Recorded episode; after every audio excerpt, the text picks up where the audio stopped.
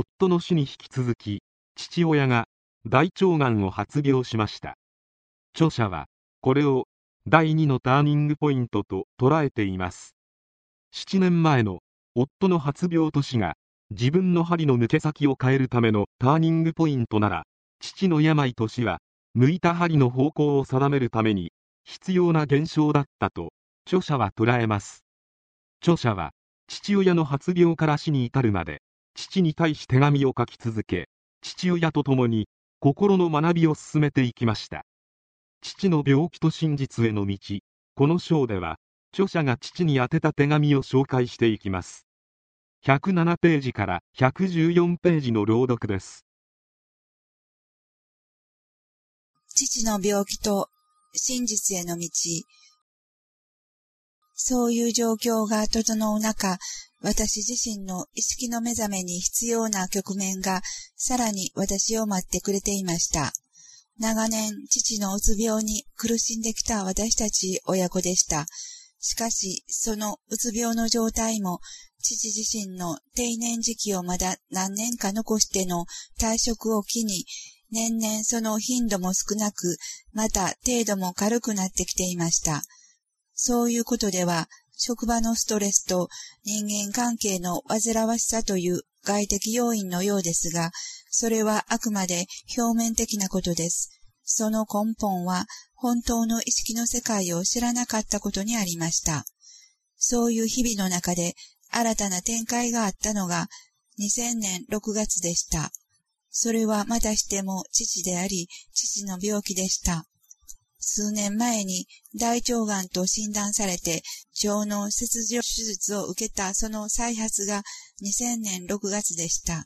それから2001年1月に父が死去するに至る時間、つまり心が敏感になり出した1999年後半からそこへ至る時間が私の第二のターニングポイントでした。7年前の夫の発病と死の現象が針の向け先を変えるためのポイントであるなら、この父の死は、その向いた針の方向をきっちりと定めるために必要な現象でした。2000年6月に病気が再発し、2週間ばかりの入院治療を終えて退院してきた父に、私は一枚の手紙を手渡しました。さらに父と共に学ばせていただく勉強がこの手紙から始まったと私は感じています。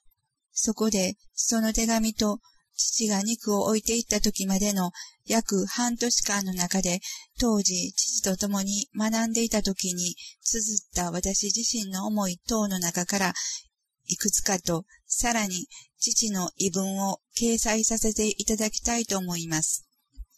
なお、以下の反省文等の中には、大家留吉という故障が頻繁に出てきます。心を大家留吉に向ける、合わせる、大家留吉が自分の本当の心だ。私は大家留吉です。大家留吉を伝える、とうとう、このような表現に少々引っかかりがあるかと思われますが、ここで言う大家留吉とは、大家留吉氏が伝えてくれた波動の世界のことです。それは、肉の大家留吉を通して伝えられた真実の世界を言います。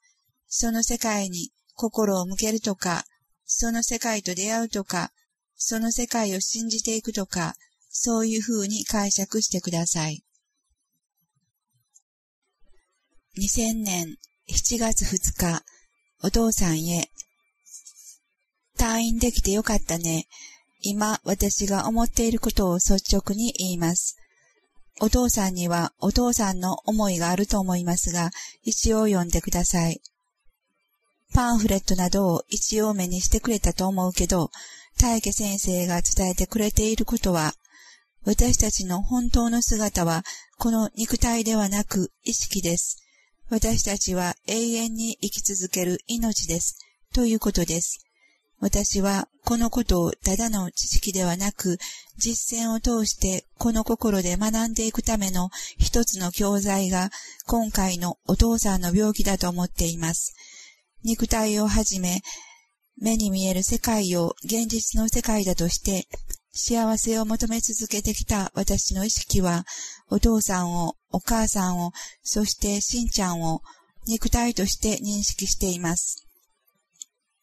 その思いがすべて間違っていたと私自身が気づき、心の展開を促されているのだと思っています。死を意味嫌うのではなく、淡々と受け止めていける心、死もまた喜びで、お母さん、私を産んでくれてありがとう。私、生まれてこれてよかった。って、そんな心で自分の死を迎えられたらと思っています。今世私はお父さん、お母さんとの縁しのつながりにより、こうして肉体を持たせていただきました。そしてようやく真実に目覚める機会をいただきました。ありがとうございます。共に、共に学んでいきましょう。神に帰り道が喜びの道でした。私はこれよりただ神のこの道を歩いて参ります。道しるべに従ってまっすぐに歩いて参ります。お父さん、お母さん、ありがとう。嬉しいです。手紙の中のしんちゃんというのは私たちの愛犬でした。2000年7月6日、私の思い。肉って何だろうと思います。肉体があるから、いろいろな思いを出していることがわかります。そして本当に肉が自分だと、それがなければ存在しないと、死ねば終わりだとずっと思い続けてきました。形があれば存在を確認できるが、形がなければ何もないのだと、本当に肉、肉の世界で生き続けてきたことがわかります。私の心に伝わってくるものは、肉を基準に何の疑いもなく生き続けてきた私の過去の思いばかりです。その一つ一つに伝えていくことが、今世生まれてきた私の仕事です。肉をしっかりと握ってきたから苦しかったって、死ぬことが恐怖であり、自分の存在がなくなると思ってきたことが間違いだったって、私が私に伝えていかなければなりません。それが優しさなのだと思います。自分を愛するということは、本当の自分の存在をこの心で信じていくことだと思います。今まで肉を自分だとしてただひたすら肉の人生に良かれと思ってやってきたことが、実は自分にとって一番冷たいことだったって思います。この心の中で生き続けている私、苦しみ続けている私に一緒に歩いていこうって自分に思いを向けていくことをやっていきます。2000年7月7日父に思いを向けました。人として、一人の人間として、まっとうに生きてきたと思ってきました。己高し、己偉しの心を私は使っていることさえ気づかずに来ました。今、ここに来て、ようやくその思いが、私が使ってきた思いが、すべて大変なエネルギーであり、すべてが狂っているということに気づかせていただいております。しかし、私が培ってきた心、神を求めてきた私の思いは、そう簡単に心から離すことはできません。私は神を求めて参りました。数えきれないほどの天章の中で、私は神を求めてきたものでございます。今世もたくさんの書物より、なんとか真実に目覚めたいと思い、私なりにこの浮世の世界とかけ離れた世界を心に描いてきました。そこにはたくさんの人を見下げ、己は素晴らしいものとして、その心のままで己の中に神を見出そうと心を傾けてきました。私は母を見下げてきました。母に甘えることをしてきませんでした。母に寂しい思いさえもぶつけることができずに、自分の殻に閉じこもってきたのです。母に飛び込んでいけない心を抱えたまま成長していきました。己という殻を破ることをしないで、今までの年月を重ねてまいりました。我が心に神、仏があると私は思っています。しかし、その神、仏の実態が私にはわからないのです。私が求め追い続けてきた神、仏を私に教えてほしいと思います。ただ、今はなんとなくこの思いを言えたということでほっとしています。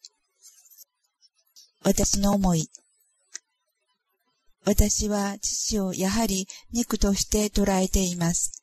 だけど、何とはなしに語っている父に自分の思いが重なります。私と同じ心を使っている。だからそれは父とか私とか区別できないと思いました。私は父を通して自分の心に培ってきた思いをまさしく教えてもらっているのだと思います。私が求めてきた神が間違ってきたということです。父と意識の中で私は一緒に学んでいくのだと思います。